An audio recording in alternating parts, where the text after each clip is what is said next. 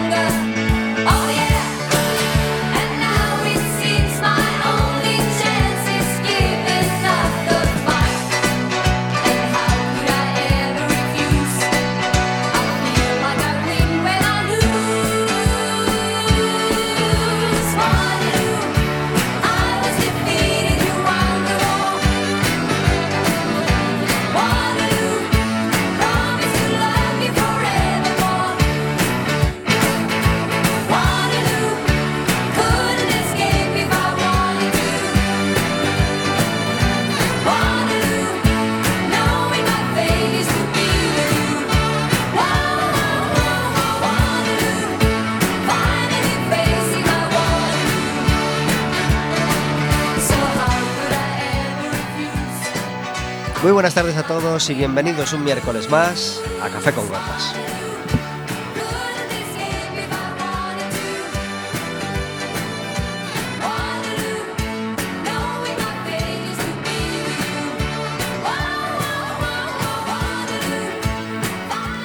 Estaremos con vosotros, como todos los miércoles, de 4 a 5 de la tarde, aquí, en el 103.4 de Quack FM y en quackfm.org.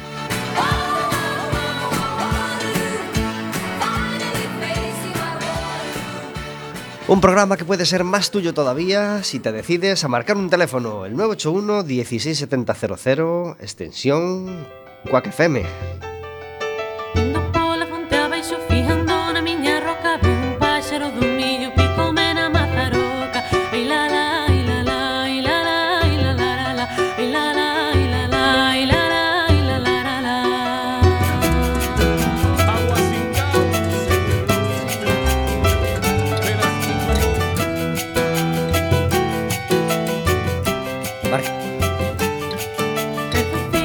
marcas ese teléfono, pides que te pasen con la radio y estarás hablando con nosotros en directo.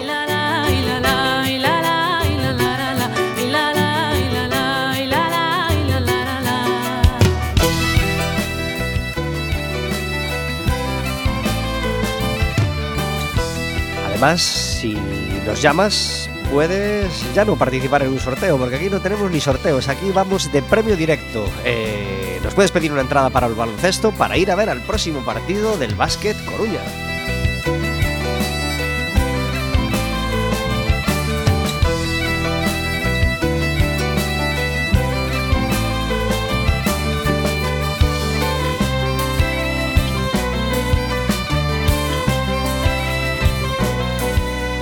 Y así aprovechamos para celebrar que seguimos en la senda de la victoria. El pasado sábado tuvimos derby gallego. Fuimos a jugar a Lugo y le ganamos al, al de Lugo.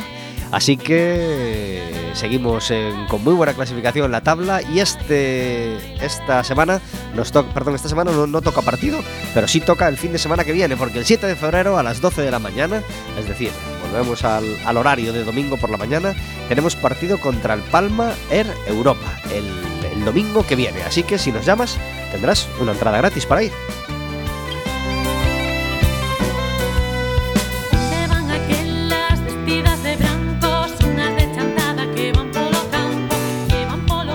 Afortunadamente para vosotros no va a ser únicamente mi voz la que escuchéis durante el programa de hoy porque está con nosotros Verónica. Muy buenas tardes. Vamos a ver qué pasa con Verónica porque no se le oye.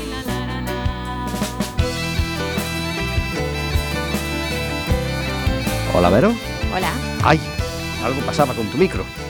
Gracias por estar en Café con Gotas. encantada de estar aquí una tarde más. Y además estamos muy contentos porque tenemos un invitado que nos apetecía mucho traer y que además nos impone un poco porque, porque bueno, la verdad es que bueno, vienen, vienen artistas de todo tipo y, y gente que no es artista Café con Gotas y a muchos de ellos los admiramos, pero por Federico Pérez tenemos una admiración especial.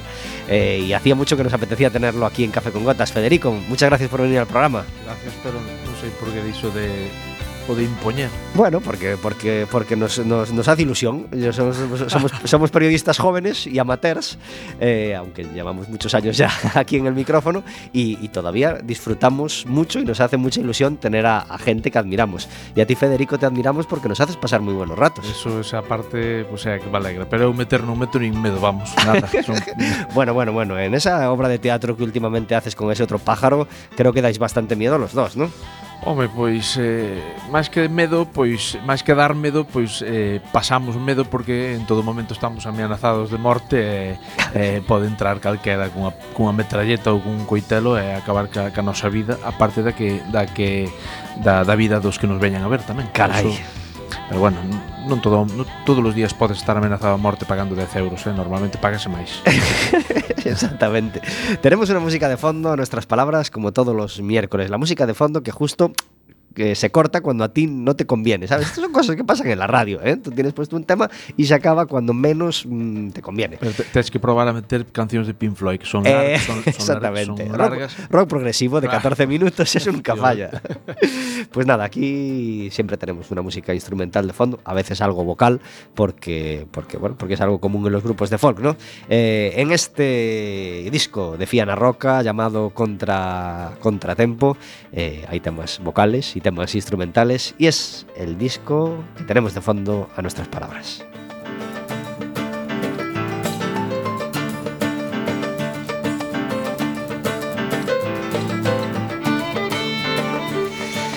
Siete minutos sobre las 4 de la tarde. Estamos en Café con Gotas pasando la que es para nosotros la mejor hora de la semana en un miércoles frío de cielo nublado, pero, pero sin lluvia y en un miércoles que venimos a hablar de cine, de teatro, de música y de todo lo que de todo lo que quiera de lo que quiera hablar Federico. Eh, ya, hablamos, ya hablamos bien de él el miércoles pasado porque pudimos hablar por teléfono con con con su, con su compañero en, en la obra de teatro que ahora, que ahora nos ocupa. Eh, ¿Qué podemos decir de tu compañero? El otro día hablamos bien, así que a ver, a ver qué, qué nos dices tú hoy. Pois, eh, non sei. Yo aproveche para hablar, para hablar bien de ti con él. De, pois mira, Tori, por favor. Guapo, guapo pero ten un pelazo. Sí. El fai fai, fai honor a esa gran frase no, eh, bueno, un tipo espectacular xente maravillosa Home, non, ao final non acabas facendo estas cousas con calquera, non? Eh, entón, pois, eh, é fantástico poder compartir eh, esta, eh, este Curtis a Teixeiro con el eh, eh, bueno, é, é da xente que, que solo con mirarte xa, xa te entendes, non? Hai unha conexión así como, como non sei, como como Lucas Pérez e Faisal Faid ou Luis Alberto máis ben. bueno, con Faisal tamén se entende bien. Tamén. Sí, sí, sí. Yo recuerdo sí, sí. ese gol donde se miró a la cámara, ¿te acuerdas? Sí. Es mi hermano, es sí. mi hermano, dije, en esa euforia que tiene el fútbol. ¿eh? Efectivamente, sí. Un poco forzada. Claro, pero bueno.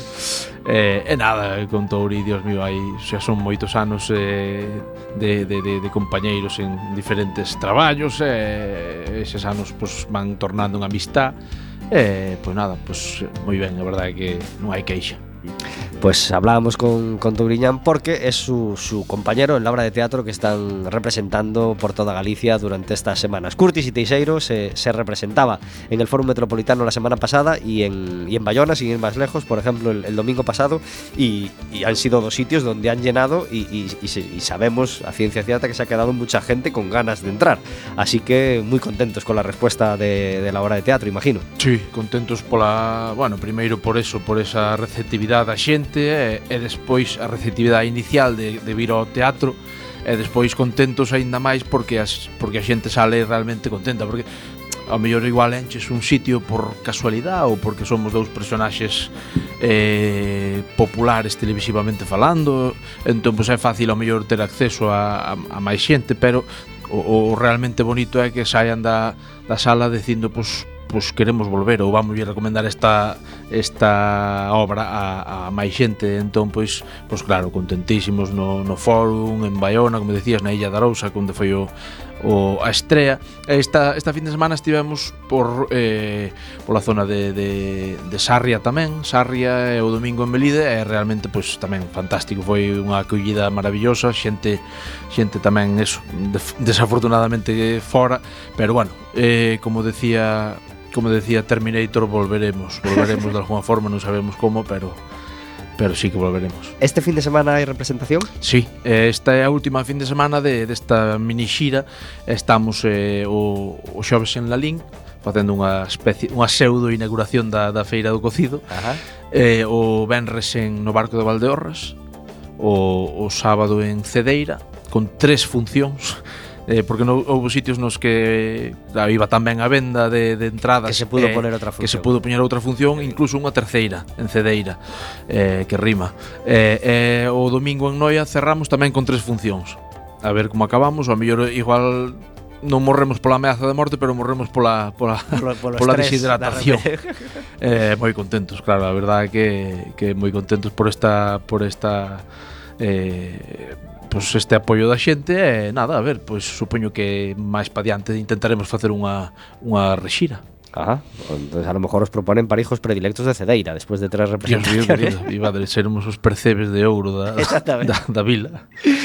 Eh, ¿cómo es, cómo, cómo- me imagino que, que obviamente te entiendes muy bien con Touriñán, pero ¿cómo es actuar con, con una persona con, con la, con la que te llevas tan bien y, y- y con la que es tan fácil reírse y que tiene tan buena respuesta de la gente?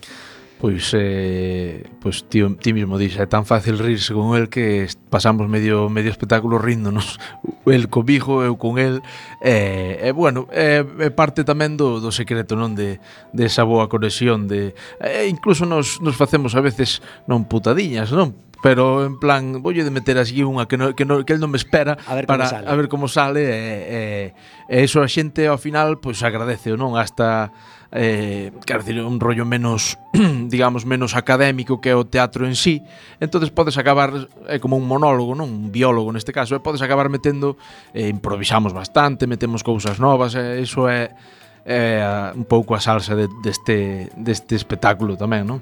Eh, hai unha, evidentemente un guión, nunca mellor dito, unha guía por onde, por onde ir, pero ao final eh, el, el méteme cousiñas, eu metolle outras, sonou, sonou moi sexual, pero pero bueno, é así, é así é algo que que que é o bonito da chispa, non? É, é fai nos rir a nós, a xente, a xente, a xente pasa ben cando nos ve rir a nós, entón pois eh, eh, non, non dudamos en facelo, vai. Ajá.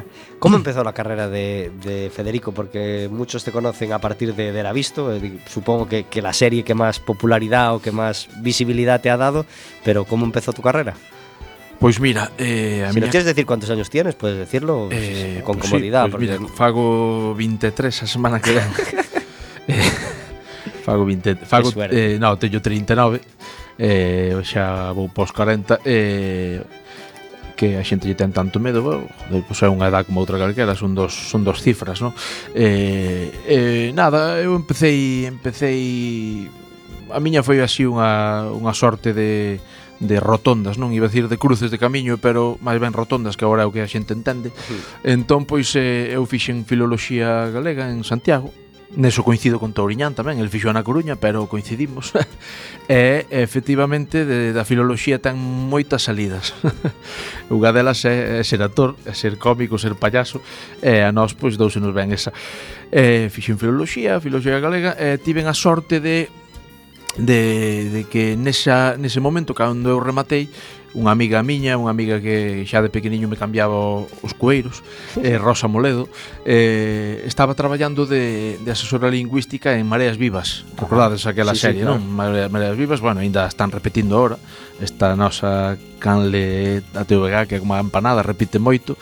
Eh, eh, entón, pois, estaba Rosa de, de asesora lingüística e nese momento pois, eh, facía falta así unha persoa de, de apoio para un, unha unidade de grabación que non é unha segunda unidade.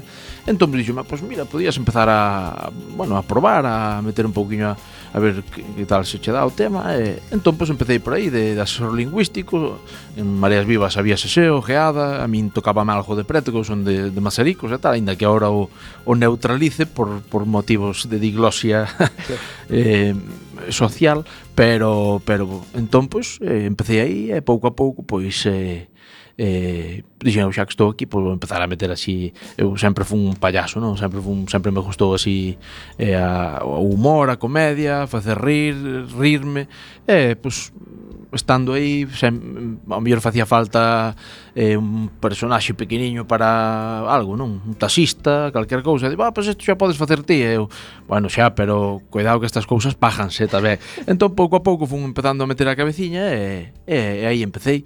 Tamén, tamén sempre me gustou escribir, e, e tamén pois empecé a, a facer así un pouco os primeiros pinitos eh, como guionista e, eh, entre unha cousa e outra foi un pouco a miña base, a miña formación para, bueno, para aínda que segues aprendendo, evidentemente, non? Este, este choio é, se non o ves así malo, sigues aprendendo con cada cousa que faz. E, e así empecé un pouco eh, desde o lingüismo, por decirlo así, desde o, o guión, e, e aquí andamos. E te gustaría haber participado como actor en Mareas Vivas? Unha serie tan germinal para sí, muchos. Eh, home, evidentemente, claro. Eu xa che digo, non, pois ao final participei, non, daquela maneira faci, eh, acórdome que non sei, non sei, algunha secuencia, na, algunha secuencia si sí teño salido, si sí teño salido xa de facer de actor, evidentemente non, non era profesional, eh, eh pero pero sí, sí participei e, e bueno, xa o feito de estar nesa, nesa serie, non nesa gran familia que foi Mareas, é algo é aprender dos bueno, dos máis grandes de Miguel de Lira, de, de Carlos Blanco, de, de, de Tosar, de, de, de tantos outros, non de de, de Zaera, de, de de Mela Casal, de, de tantos, de tantos outros, entón pois é algo é algo real. É, foi un regalo, un regalo ao que nunca poderei pagar de todo a, a Rosa, a Rosa Moledo, a miña amiga, a miña compañeira lingüista. Eh, entón pois eh, claro, empezar así é moi fácil, a verdade que é moi fácil ou como decía Guardiola, hai que entrenar e hai que xogar ben, pero a sorte é fundamental que se tes algo de sorte vai ir un poquinho mellor. Eu aí son moi afortunado. Non sei a partir de agora como será pero considero un tipo moi afortunado e podes facer o que queres que che paguen por rirte por facer rir e penso que é das mellores cousas que lle poden pasar a unha persoa. Claro que sí. El sábado hubo música en a fundación.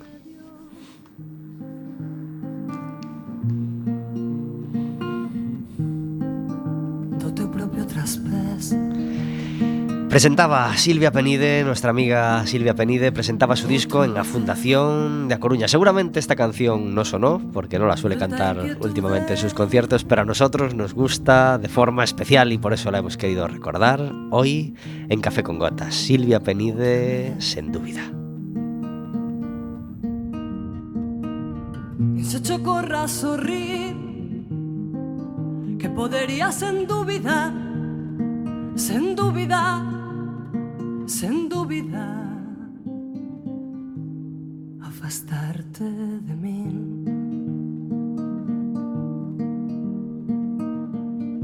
Vas e ves Xa non sei onde mirar.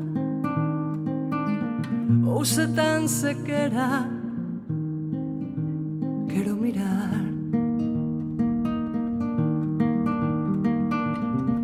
A nin se che ocorra sorrir Que podería sen dúbida Sen dúbida Sen dúbida Afastarte de min Pra sempre Pra sempre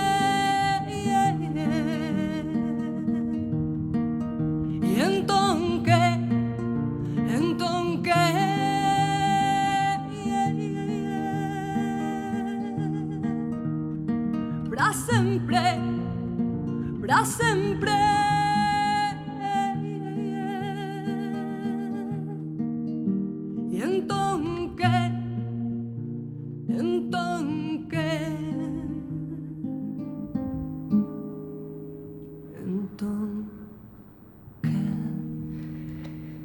Silvia Penide, sen dúbida, rescatando una grabación en directo en la Plaza del Obradoiro, muy curiosa, eh, pero que nos encanta, que nos encanta recordar aquí en, en Café con Gotas. 20 minutos sobre las 4 de la tarde, van a pasar cosas este fin de semana en Coruña, como todos los fines de semana, claro, y, y- y cuando, cuando de tema cultural se trata, pues aquí solemos estar para, para anunciarlas, para promocionarlas, y hay una que queremos promocionar y recomendaros especialmente. Para hablarnos de ella, está al otro lado del teléfono Osvaldo Digón, muy buenas tardes. Muy buenas tardes, ¿cómo estamos, Pablo Pendal? Gracias por estar en Café con Gotas. Muchas gracias a vos por invitarme. Eh, tenemos hoy un invitado de lujo, Federico Pérez. Oh, oh, oh sí, oh sí. Ay, mi niño. Claro que sí, hombre. Y tratáis con buena gente, eh, tened cuidado. Ya ves, Federico viene y tú no, Osvaldo. A- a- así es, Ya, así es ya. Café con Gotas. Así tratas a Café con Gotas. ¿eh? Aquí trata que ¿Sabes dónde estoy? No. Estoy en el metro de Barcelona ahora mismo. Por si escuchas algún ruido, los oyentes escuchan algún ruido, estoy en el metro de Barcelona. Podría mentirte y decirte que estoy de- en el Caribe, pero no. En el frío metro barcelonés. En Bueno. el frío metro de Barcelona. Ahí No, estamos. no pasa nada. Queremos hablar con Osvaldo Digón porque este sábado hay eh, obra de teatro en el Colón, ¿verdad? Exactamente. ¿A Ahí las ocho y media? Ocho y media, Teatro Colón. Eh, la- eh, tendrá lugar el acto eh, imperdible de Gente Triste de Comedia, un, un espectáculo de humor en el que hablo de esa, de esa gente que, que por H o por B, no de forma puntual, que todos tenemos derecho a estar tristes, sino que es triste de por sí, amargado, pero es que encima quieres que participes de su amargura. Entonces no se merece una comedia, por menos para alegrarles un poco. ¿Tú solo en el escenario? Yo solo, sí, Ajá. yo solo. Bueno, ¿y cómo te has lanzado a este espectáculo en gran formato, digamos, bueno, tras mucha, mucha historia como monólogo, por supuesto, y mucha carrera detrás, te lanzas ahora a un espectáculo en, en escenario grande, pero con, con todo el peso sobre tus espaldas? Mm, hombre, llevo cuatro temporadas en, en Barcelona, en, en el Teatro La Villarroel, Sí, y, una grande, temporada en, en Madrid, que, tam- que también, que también es grande. Por lo tanto, y con espectáculo propio también, y yo solo en el escenario, y alguna experiencia, algo tengo. Algo algo me pica ahí, no sé por qué, mm, es un poco loco. Me veces que con un compañero que me decía, pero de uno solo en el escenario, y yo, "Eh, no me atrevería. Y dice, hombre, algo locos tenemos que estar para llevar todo el peso dentro, pero también es esa parte de, de- de que si me equivoco solamente lo sé yo, Es no lo sabe nadie más. ¿E- ¿Este espectáculo ha sido estrenado ya o lo estrenas ahora en el Colón? Este es el texto de Gente Triste la Comedia, es el estreno en el Colón. Ajá. Diálogos en 3D es con el que estaba todas estas cuatro temporadas eh, y ahora estrenó, igual que estrené Diálogos en 3D hace tiempo en la, en la sala y en Coruña hace cuatro años, ahora estreno aquí eh, en mi tierra y en mi casa, estoy encantado, el de Gente Triste. Bueno, eh, estás ahora mismo en Barcelona y sabemos que, que- que- que has podido disfrutar de una, de una larga carrera últimamente allí. ¿Cómo ha sido la respuesta del público barcelonés?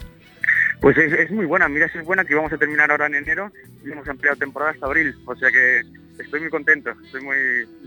Estoy que no, que no quepo en mí, no quepo en el metro de Barcelona. Eh, me imagino, ¿qué, qué tiene de, dif- de diferente este, este Gente Triste, la comedia eh, de tus anteriores espectáculos? Pues eh, la, la estructura es un poco como todos maduramos escribiendo, o deberíamos por lo menos, y entonces tiene ese aspecto en el que es menos de narrativa oral, menos en el aspecto de, contar historias, de los en 3D, son esos diálogos internos que tenía en mi cabeza y que los quería compartir con el público en 3D y eh, con el tono de humor y sin el herramienta de humor. Y este habla un poco, es más ácido, tiene un poco más un toque ácido, más crítico y, se enfoca más hacia ese aspecto, pero también en, en una base de comedia desternillante, por supuesto. Tras estos espectáculos de, de soportar tú todo el peso, ¿te apetece una aventura con más, con más actores donde, donde puedas reírte con los demás, como está haciendo ahora Federico su, su, su Curtis y Teixeiro riéndose con Touriñán? Eso sería, es, un lujazo estar con, compañeros y compañeros como Fede o como Tobriñán o como Marcos, eh, es, es un lujazo estar en, un escenario. Pero yo gracias a tengo mi compañía con la que me puedo quitar esa espinita que es de improvisación teatral, con la que quito esa espinita de actuar eh, solo en un escenario y trabajo con, con Marita, con Emi con Marta, con los Dukis Impro, que es una compañía que tenemos espectáculo todos los meses en, en Coruña y todos los, y todos los martes. Entonces es una espinita que me quito ahí que, que subir a un escenario con, con otra gente para trabajar texto y, y trabajar de forma actoral en un escenario con, con otros y con los que compartir peso, exacto, como bien decías tú. ¿Qué tienes ahora entre ceja y ceja, Osvaldo? Aparte de este Gente Triste, ¿algún otro proyecto futuro que, que- del que te gustaría hablar o que, o que tienes en la cabeza y, quieres apostar por él ya? Y esto siempre, te- siempre tenemos en la cabeza. Hoy estrenan unos compañeros, Víctor Grande y Pedro Grandariz, un espectáculo de improvisación que les he dirigido, Sí. que se llama Inmediateses, que, que es, que es- es una de los proyectos así de forma inmediata que están comenzando también. Después tengo, tengo en mente el, el- tema de Almas de Cántaro, que es mi grupo de rock, con el que tenemos que, cuando nos juntamos, tanto Miguel Cases, que es de la banda tributo a Dire Straits, de los Brothers in Band, como los hermanos Quintero de los Hot Chocolates, que nos, juntamos cuando podemos en la agenda y, es lo que tengo muchas ganas. Entre ceja y ceja, si preguntas, que es actuar con ellos cuando coinciden nuestras fechas en, en la Sala Garufa, en Coruña. Osvaldo, el último empujón para que la gente se anime a ir el sábado al Teatro Colón a, a- a verte. ¿Por qué no debe perderse la hora del sábado? Porque si no serían unos tristes. Por supuesto. y Yo, unos yo creo amargados. que es la mejor, la- y uno se amarga y está. Y entonces, esa es la mejor opción. Todo el mundo que vaya al teatro, el sábado será gente no triste. Y los que se queden fuera, pues, a no ser que se queden fuera porque hayan querido venir y ya no haya entradas. Claro. Que la verdad es que el ritmo de entradas va muy bien, estoy muy contento. Estamos ya casi completando y por lo tanto que se apuren en nataquilla.com o en la taquilla de Teatro Colón. Que no pierdan la oportunidad de pasar un rato feliz, ¿verdad? Ahí está, un rato feliz y que, y que dejen a los tristes de lado, que no dejen en paz. Claro que sí. Osvaldo, muchísimas gracias por estar en Café con Gotas. Muchísimas gracias a vosotros, un abrazo para Fede y para Touri y para toda la gente de mi tierra, que os adoro. Un abrazo fuerte, outro, Osvaldo. Cuídate. Veña, Fede, cuídate Chao, mucho. Te deseamos toda la suerte del mundo, no solo para el estreno del sábado, sino para, para todas las representaciones de esta y, y tus otros proyectos. Un abrazo, Osvaldo. Pues muchísimas gracias. Luego, un Adiós. abrazo para todos. Chao, chao.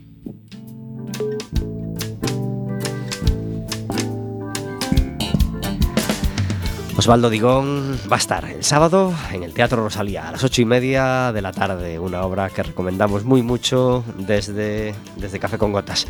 Van a pasar más cosas y de algunas os iremos hablando y algunas queremos recordar ya. Elvira Lindo va a estar hoy por la tarde a las siete y media en, eh, en el Macuf hablando, eh, colaboradora de diversos programas de radio, mm, tiene su blog propio, colabora en el país, en fin, una escritora muy popular y, cada vez más y que además admiramos y respetamos desde Café con Gotas, así que muy recomendable el acto de hoy. Quisimos tenerla en Café con Gotas, al menos por teléfono, pero no nos fue posible. Eh, ojalá podamos hablar con ella en futuras ocasiones. Hoy a las siete y media en el Macuf, Elvira Lindo.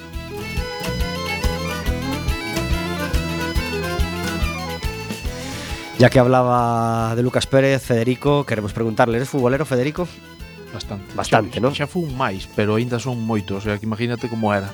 E... Eh, uf, eu eh, gustame moito. Eh, como decía, como día un colega sempre, eh, a mí non me gusta o fútbol, eu son do Depor. eh, dígame, eso podes entender. é normal. Podes entender de moitas formas, pero si, sí, son moi do Depor e, e, e gustame moito o fútbol, gustame moitísimo, moitísimo. Vero, cuánto sin sangre tenemos aquí en Café con Gotas de invitado que non le gusta el fútbol, eh?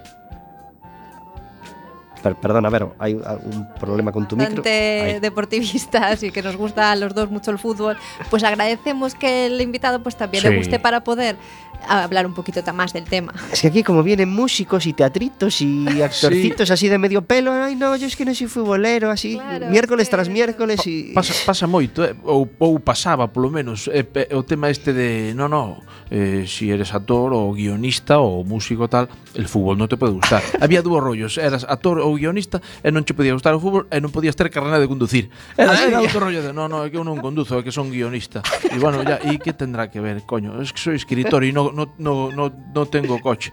Bueno, joder, pero quero decir, non é tan...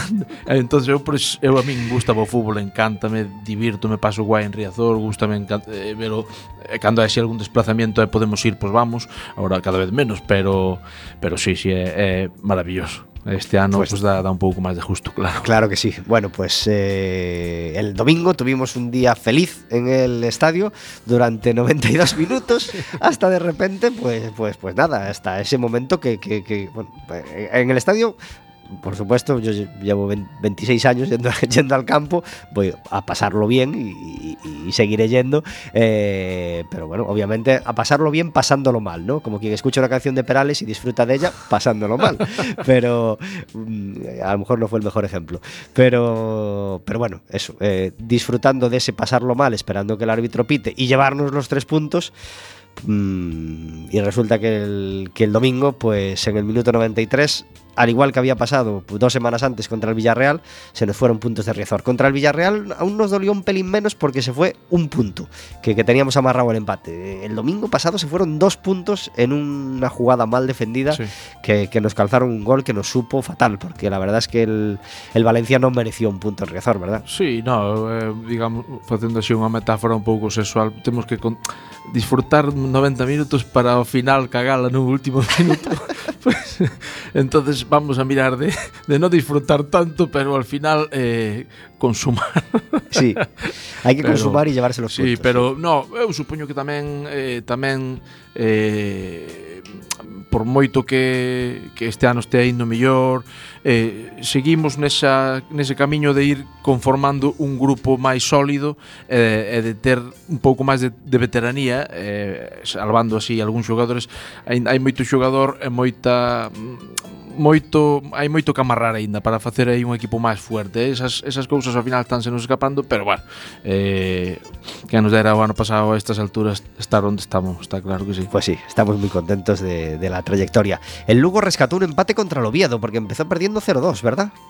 Sí, sí, sí, por lo menos nos llevamos también un puntito que en este caso pues nos, nos supo bien. Nos reído empate, pero bueno, o, outro día que han disfrutado en Lugo foron os hosteleros, eh, eh, os dos bares que Porque cuánta gente vino no, do Oviedo al final? Pois pues non, non sei, pero unha pero unha barbaridade, eh, eh, non viñeron, bueno, non viñeron máis, non sei, pero non sei que pasaba a semana anterior que falaban que o, o Lugo non quería eh, dar non sei cantas mil ah. entradas por polo tema de que ao final no estadio houvese máis xente de, do Oviedo que do Lugo. E bueno, joder, dá igual, aí o tema é aproveita este día para facer un pouco de caixa, pero bueno, ao final a xente creo que vai igual e, e estaba Sí, el, el Lugo e o Oviedo suelen tener eh, tienen una rivalidad, rivalidad aí sí, ¿no? sana, sí. entre comillas. O sea, no hai unha rivalidad sana. Ahí lo que había que hacer era eh, era, Entonces, era cortarles la autovía. Sí que es verdad que se llena luego de Pero para qué? Toda, toda wow. una vida para tener autovía ahora que la tienen entera, van y se llevan mal. Pero eh, hay, hay que cortársela. Sí, parecen eh, son son galegos. Sí, sí. Son, son galegos, no fondo son galegos. Pues nada, eh, en plan holandeses, eh, 2.000 con entrada, 6.000 sin entrada. no, no sabemos si fue así los números, pero bueno, parece ser que hubo problemas con ese tema de las entradas del Oviedo, pero bueno, muchos fueron a Lugo, eh, animaron y reparto de puntos al final, así que Lugo y Depor muy reyes del empate Sí, este sí, año, sí. pero nunca peor, ¿verdad, Federico? No, nunca peor. Desde luego, vamos, eh, cualquier tiempo pasado fue mejor y peor. Exactamente. A las ocho y media, el lunes que viene, nos, nos toca jugar. eh, el, bueno, el fin de semana que viene nos toca jugar. Es decir, este fin de semana no jugamos porque nos toca jugar el lunes. A las ocho y media jugaremos en Riazor contra el Rayo, contra el Rayo Vallecano. Partido difícil, eh, ahí estaremos en el campo para verlo como siempre. Y al llegar a casa es- se estará eligiendo en televisión española la canción que representará a España en Eurovisión. Aquí en Café con Gota somos muy seguidores de Eurovisión, eh, rompiendo todos los tópicos. Somos cantautores, nos gusta el fútbol, nos gusta Eurovisión, somos así gente muy Tenemos dispar. Tenemos carne de conducir. y eh, se está eligiendo la canción que, que nos va a representar. Por ahora me huele bastante mal el tema. Es decir, los seis chavales y chavalas que nos pueden representar, uf, ah, uf, así a priori no nos convence demasiado el tema. Incluso algunos fragmentitos de canciones, pues tampoco nos animan mucho. Pero bueno, Pablo, resígnate. Sí, verdad. Aca acabou xa o, o plazo para mandar canción ou podemos, sí, o, sí. no, creo que Ahora ya non ah, estás en no, porque Pero senón... prepárate para o que viene. Oh, claro, eh, eu por exemplo eu, eu e Marcos Pereiro eh, temos aí unha especie de dúo que se chama Os Tristes, é eh, un dúo así de teclado e voz moi de, de, cando non hai cartos nunha comisión de festas para chamar unha orquesta, pois chaman nos pois a. Entón, pois eh, andamos aí preparando o repertorio e eh, po ano que ven eh, pois supoño que, que intentaremos o noso salto de Eurovisión, vamos, eh, se foi... Eh, se foi Rosa de España, nos podemos ir. E outros, e outros. E outros. Eh, en fin, eh, esperemos que, ni siquiera eh, estoy al loro de, qué sistema de elección tenemos este año, si decide mitad jurado, mitad público o algún chanchullo de los últimos que, que nos han avergonzado en televisión española. Pero bueno, eh, el caso es que se elige la canción que nos va a representar, ojalá sea la mejor de las posibles y nada, y estaremos muy pendientes. Será el lunes a las ocho y media el partido y creo que lo de televisión pues no sé a qué hora empieza. Supongo que empezará a las 10 o a las diez y media como, como, como suelen empezar la, este tipo de Home, cosas. En... Se, se, se repiten as eleccións eh, xerais aí en marzo ou en abril, pois podíamos tamén poñer no, unha papeleta en plan eh, PP, PSOE, Podemos tal, e ao lado eh, que canción queres que vai a Eurovisión? sí. ah, xa que... Aproveitando as sí, urnas. Efectivamente, aproveitando as urnas, eh, ta, ta, xa son, eh, son dous traballos feitos, entón, pero bueno, non sei, igual non se lo toman moi en serio os nuestros sí, políticos sí, sí, fantásticos. A...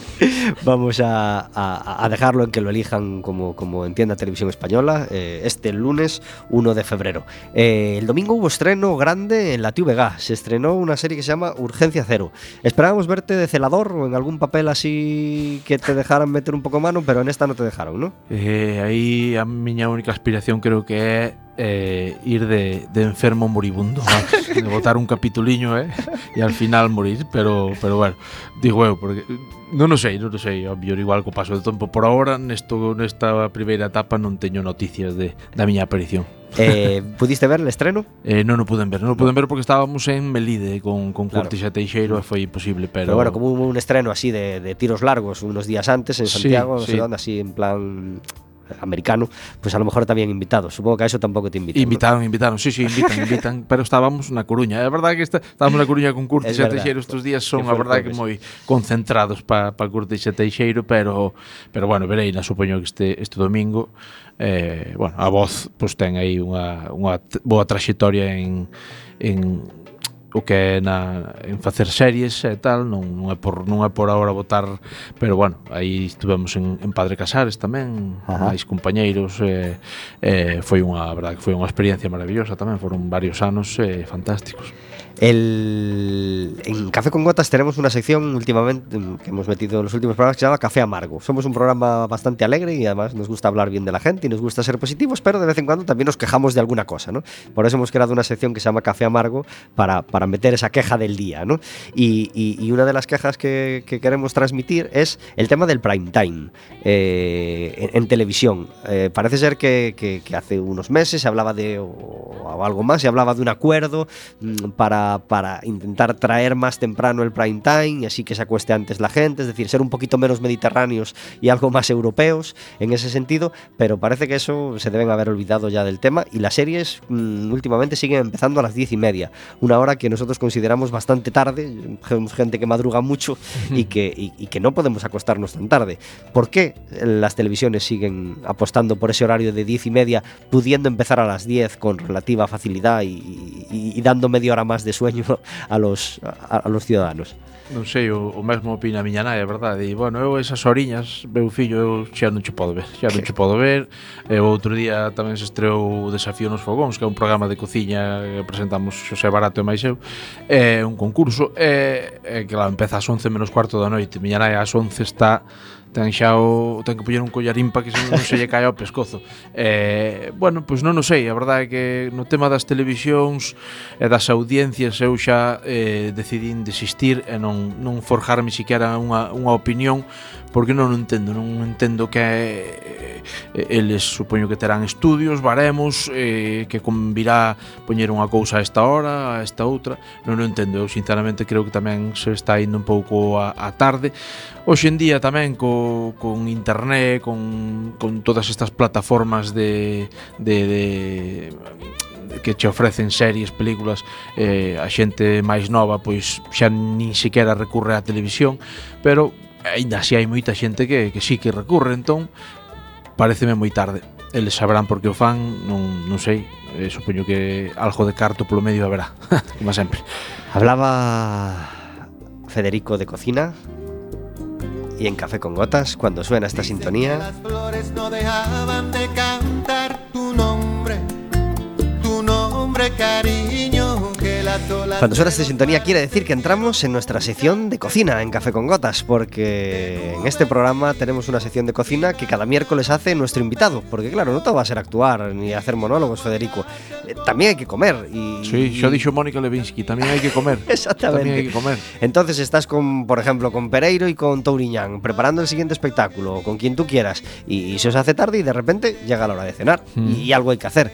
¿Qué se te da bien a ti, Federico? Yo te, te pregunto tranquilo, porque ahora como has empezado tu programa de cocina, me imagino que estás sobrado para, para esta sección que a veces Sí, sorprende al invitado y, y- y que nos gusta y que nos gusta escuchar. ¿Qué se te da bien a ti? ¿Qué haces diferente a los demás? Pois eh, amigo que se me dá ben é cando eh, pro- como ben dixe agora estás preparando a mellor un espectáculo novo, ensaiando, que sexa traballando e dache dache esa hora, tes que comer, pois dáseme ben coller o teléfono e chamar ou ir a, a, a un sitio de churrasco ao que vamos moito en Santiago eh, é o que mellor se me dá, sinceramente despois eh, do día a día eh, hai que hai que facer algo porque porque senón todo iríasenos todo en, en comer fora e eh, en a casa, pero eu son moi eu sigo aínda anclado nos tempos do piso do piso de estudante. Bien, bien. Aquellos espaguetis, nah. aquellas salchichas. Y, eh, y teniendo hijos es muy resolutivo, eso. E tendo fillos, bueno, bueno, bueno. Xa, eh, as miñas fillas, teño dúas, cando, cando cociño eu, eh, están que ben cociña papi, só vamos a comer patatas fritas, ovos, e macarrones con xorizo. Macarróns, espaguetis, eh, eh, eh, pizza casa, non se poden dar, facer marcas, pero non se poden dar nomes de marcas, pero pizza casa Tarradella, se é un reclamo, pero bueno, eh, eu sigo aí. Ahora, sí que me encanta comer, encántame comer, comer ben, pero non non teño eu destreza para para, non sei, non sei se é paciencia, se é cariño polo, polo facer de comer. Gústame, gústame ver facer de comer, a quen fai ben de comer é, é un placer velo, porque ves que disfruta. Pero eu, pois non me chamou Dios por ese camiño, deixa estar, menos mal. eh, entón, pois nada, eso sí, son un gran comensal. Podo echar 7, 8 horas en, en la mesa, vamos. Pues venga, aunque sea cocina para hijos, ¿qué es lo que más le gusta a tus hijos? ¿O qué, qué, cuál es tu, cuál es su Eh, plato preferido de los que les haces tú? Pois eh, Pois mira, a tortilla, por exemplo, ¿Sí? a tortilla gustelles moito. Eh, non se me dá mal facela a mí. Con cebolla, menos, sin cebolla? Sen cebola. Sen cebola. Eso é unha herencia recibida eh, de miña nai, meu meu facía miña nai facía dúas tortillas, unha con cebola para meu pai e outra sen cebola para nós. Eh, eu quedeime ca, ca sen cebola. Ajá. As miñas fillas igual. E algún ingrediente le metes bonito, le metes mm, chorizo, jamón? No, cando é así francesa, si, sí, si, sí, si, sí, ao mellor algo de, de algo de bonito, un pouco uns taquiños de xamón ou de queixo si, sempre lle dá un pouquiño máis de, de jugo. Pues hasta aquí nuestra sección de cocina con Federico Pérez. 41 minutos sobre las 4 de la tarde. Estamos disfrutando de la charla con Federico, hablando, como veis, de diferentes cosas. Ya que, empezamos con el tema comida, aprovechamos para anunciaros que va a haber unas jornadas gastronómicas do- del Lacón con Grelos en, en Coruña. Se van a llamar Lacónicas. Eh, menús, degustaciones, obradoirios infantiles, en fin, un montón de actividades eh, con el carnaval de- por el medio.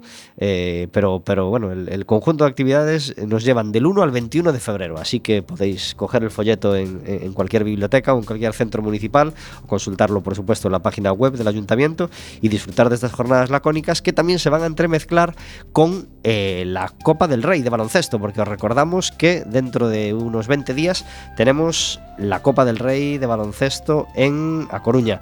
Se celebró el sorteo hace un par de días en, el- en la sala de plenos del Concello. Eh, va a estar el Obradoiro, va a estar el Madrid, el Barça y otros, otros cinco equipos. Y creemos que hay muchas entradas vendidas, que ya quedan bastante pocas, si, si quedan alguna. Pero si os gusta el baloncesto, es una cita que no os debéis perder. Eh, Copa del Rey de baloncesto, jornadas lacónicas, carnaval, un febrero movidito, ¿eh? bastante verdad que sí, eh? primeiro primeiro comer e despois xogar. eh, ou, ou non ten por que ser nesa orde precisamente, pero sí, eh, da, da Copa do Rei a verdade que vai mover bastante xente. Eh, eu quedareime sen entrada. Non, non é que fixera moito por conseguila, pero quedareime sen entrada.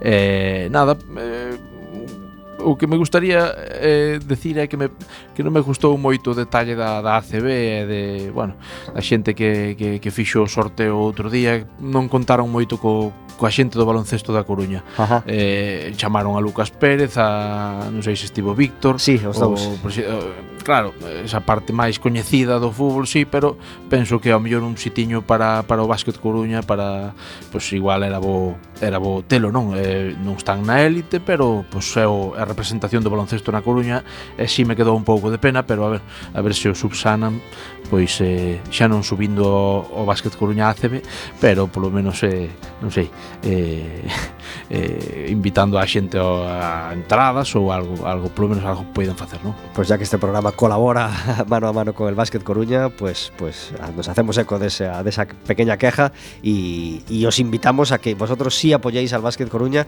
y vayáis, si podéis, y, podéis solamente con marcar el 981 1750 extensión Quack FM, ir a verlos contra el Palma Aero Europa, siguiente partido del Básquet Coruña en casa, que es el domingo, no este domingo, sino el domingo que viene, 7 de febrero, a las 12 de la mañana. Hay otra obra de teatro, además de este Curtis y Teixeiro, que, que está, en la que está empleado Federico, que se llama Presidente, que sabemos que está teniendo muy buenas críticas, ¿verdad? Sí, a verdade é que eh, está tendo moi boas críticas, eh, eh, e, é unha obra, é unha comedia política que nos tempos nos que, nos que estamos parece que veo ao pelo. eh, non, non vou desvelar moito do seu, do seu contido, pero, pero digamos que é, é un pouco a, a, a realidade ou non, porque non sei como é a política por dentro, pero digamos é un punto de vista eh, o de José Prieto, que é o, o escritor do, do texto, un, moi moi ácido sobre sobre como como nos poden chegar a manipular, como como todo é unha especie de, de, de, de, de obra de teatro.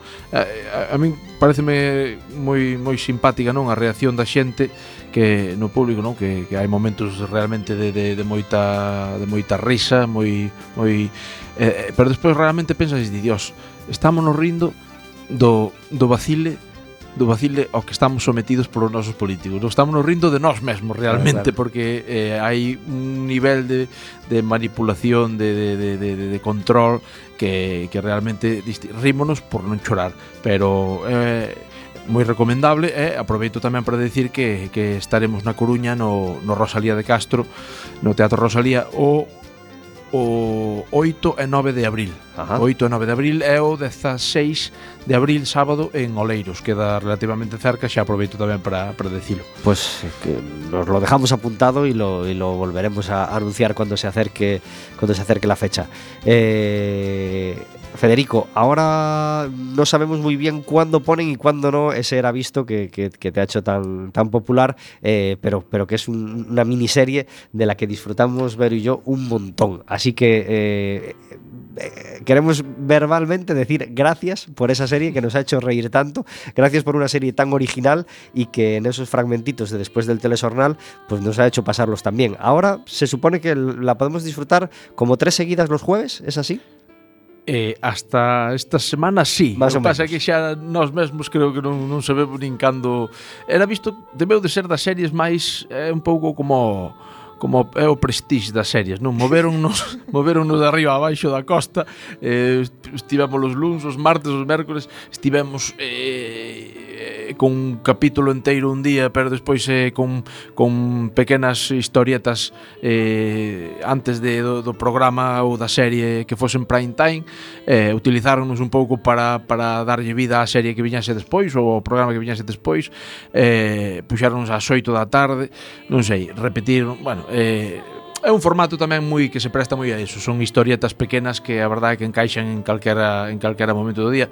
Eh, pero bueno, grazas decides vos, grazas a, a vos e a toda a xente que nos que nos ve porque ao final nós un pouco sen toda esa xente que nos ve non somos non é que seamos eu sigo sin ser moita cousa, pero non seríamos ninguén porque eh, a xente é a que a que che a que che respalda, a que quere verte, a, a que a que pide que que que haxa ese ese tipo de series e grazas tamén aos creadores da da criatura, non? A aos pilote a a, a xente moi da Coruña, non? Como son Carlos Ares Parrocho, presidente da Academia do Audiovisual, eh Andrés Maía e eh, Carlos eh, eh perdón, eh, Xosé Castro Pato. Grazas a eles porque sin eles nós tampouco poderíamos eh, ser Moncho, Elvira, Kevin, eh, é a verdade que non sei, é Eh, das cousas que, que nunca, nunca, nunca esquecerei. Quanto dura un capítulo de, de la visto? Unha historieta dura, ben durando 9-10 minutos, un capítulo, pois pues eso, 20, 26, 27 minutos, un capítulo de, de, tres, de tres historietas. ¿Cuál Ajá. crees que es el, el principal motivo por el que ha triunfado tanto la serie? A lo mejor porque nos vemos representados y es muy de aquí el humor que, que tiene la serie y que te, te, te ríes porque es son verdades. sí, eh, home, eso... Llevadas al absurdo, claro, claro, claro, eso, evidentemente, pero... Sí, porque eso, con eso nós tamén nos rimos moito, porque hai veces que hai veces que a xente a xente che di eh, ai, Dios mío, é eh, como a vida misma, ou oh, rapaz, e digo, bueno, hai, hai cousas que pero que non se repitan na vida porque porque senón, pero claro, evidentemente nós eh botas mando do día a día, non do do eh a veces o Galicia Noticias da TVG é prácticamente como unha base de datos de historias. Eh e despois tamén iso levadas ao absurdo, eh hai digamos personaxes un pouquiño máis eh ao mellor distorsionados que outros, non? Kevin, Kevin é, é un dibuixo animado directamente, é, é eh, Kevin Kevin tanto nun capítulo che pode salir facendo a primeira comunión como no seguinte estar a punto de licenciarse en, en ciencias eh, da, da comunicación, da igual. Eh, pode ser en director de cine como como un veterinario ou como un espantallo que espanta os paxaros na leira. eh, é algo fascinante realmente. O, o que podemos facer en Era Visto que non podes a mellor igual tocar noutras series un pouco máis convencionais eso é algo, eso roza. Eh, a nós teñen nos dito que somos un pouco os Simpsons os Simpsons da, da, da galega. Uf, eu de verdade teño me dito moitas cousas bonitas, esa é preciosa, eu creo que creo que falta moito para chegar a eso, pero pero non sei, é algo tan tan bonito, tan tan eso, a veces absurdo, tan eh, irreal que, que é, non sei, eh, evidentemente esa conexión ca xente está claro, son as historias do día a día, co, eh, non deixa de estar aí a nosa retranca, a nosa forma de, de decir as cousas, a nosa forma de enfrentarnos á vida, de, do humor, non do carteiro que pasa todo o día no bar, eh, sí, cantos cantos había, agora creo que xa andan un pouco máis encima. Vigilados. Claro, pero eh, Puscas, Puscas é, eh, vamos, Puscas é eh, un, a figura do taberneiro por excelencia, non? Eh, entón, pois, eh, Nada, é, eh, é, eh, é un soño feito realidade, era visto, é maravilloso. Quantas veces has tenido el vértigo de parecerte a Monchillo? bueno, hai moitas cousas. O, o te ha dicho tu mujer. Dios, xa pareces moncho. Bueno, hai aí moitas cousas, nas vou desvelar agora, pero pero hai moitas cousas de, de, de, de Federico en Moncho e de Moncho e Federico, empezando pola chaqueta do, do de chándal do de, que, que é miña, é miña, é un, estou orgulloso da que así sexa. Agora teñen as, os de vestiario, pero non vai ser que eu a perda ou a traspapele, pero pero sí, sí, hai moitas cousas. Eu ou a, esa filosofía ou esa sabiduría de, de, de bar, de taberna, non? De estar apoiado na, na taberna e de esa primeira frase que non todo filósofo de taberna che espeta que cala a boca, home, que non tens nin puta idea. Eso é, eso é Non, e aí generase un debate debates de, do máis variopinto, non? Desde Mourinho Guardiola hasta, non sei, hasta Nietzsche Kant. aí tocamos todos os paus, non? Pero se si hai que elegir unha frase de las que suelen salir en la serie, yo me quedo con la de obsesionante cascas cousas, Monchiño. sí, sí, sí. Obcecaste, obcecaste, Monchiño, obcecaste, ti cando te obcecas, obcecaste boitos eh, eh, efectivamente, non, Moncho eh, ten ese punto eh, quimerista, soñador, non, de, de decir, dios, pero en que atraso estamos sumidos, Vam, vou, é un pouco o, o breijar, o, o, o o abanderado non? No, can, na, no, no progreso no progreso de, de Lameiro entón pois, intenta sempre ir un, pou, un paso máis alá ao final non é comprendido moitas veces ou acaba levando golpes pero pero bueno, el polo menos intento. Para decir tres que le gustan mucho un amigo mío las orquestas, la teletienda o el nicho. ¿Con cuál te quedas? Mi bárbaro, Porque a mí del, del, nicho me hablaron ya antes de verlo. Imagino que yo lo vería la tercera o la cuarta vez que lo pusieron. Y ese oh, no lo oh, había visto. Un nicho eh, magistral. Bueno, pero todos, as orquestras igual. Eh, eh, non sei, Teletenda tamén, o Teletenda é un espectáculo o do chino cando cando, cando aparece o chino Jung, e, e, e, eh, bueno, eu que sei, non sei, son tantos e tantos e En pocas palabras, en, Café con Gotas, eh, lejos de criticar, cosa a la que se dedican muchos programas, nosotros, aunque tengamos esa pequeña sección de café amargo, solemos tener un programa positivo, divertido, feliz y, nos gusta hablar bien de la gente. En pocas palabras, eh, vamos a hablar bien de gente. Pico. acabas de poñer un, un no na gorxa porque Pico é aparte de ser un, maestro un pai un maestro un pai é, é, un, é un amigo sí, sí. pero é, é sempre é sempre esa, ese saber estar de decía non sei que me decía aí atrás eu penso que se alguén houbo eh, hai porque sigue estando con nós está claro eh, mm, Pico non lle caía mal a ninguén nin el falaba mal de ninguén nunca é, é xa, porque sempre pode haber alguén con quen, ten, con quen teñas un roce Pico eu penso que Pico, and, Pico e Touriñán creo que é alguén dos que ninguén nunca che vai decir unha mala palabra, todo ao contrario. Sempre xente sempre a favor, sempre cunha sorrisa na boca, sempre con con con ánimo, sempre veña va, e aparte que despois eh, sempre traía chocolate a cada función. eso é, eso é moita dulzura. É felicidade. Esa é moita dulzura do noso señor. Marcos Pereiro. Marcos Pereiro é Marcos Pereiro é, dios mío, eh, é a parte de, de ser eh, o meu fillo na ficción é casi xa, non o meu fillo na, na realidade, pero pero hai aí algo máis que tamén que, que ser colegas de traballo, que é amistad eso, pois, pues, podese decir. Parece que todo a veces, non, miña nai dixo un día, oh, Dios mío, moitos abrazos vos dades entre os actores, moitos amigos tendes.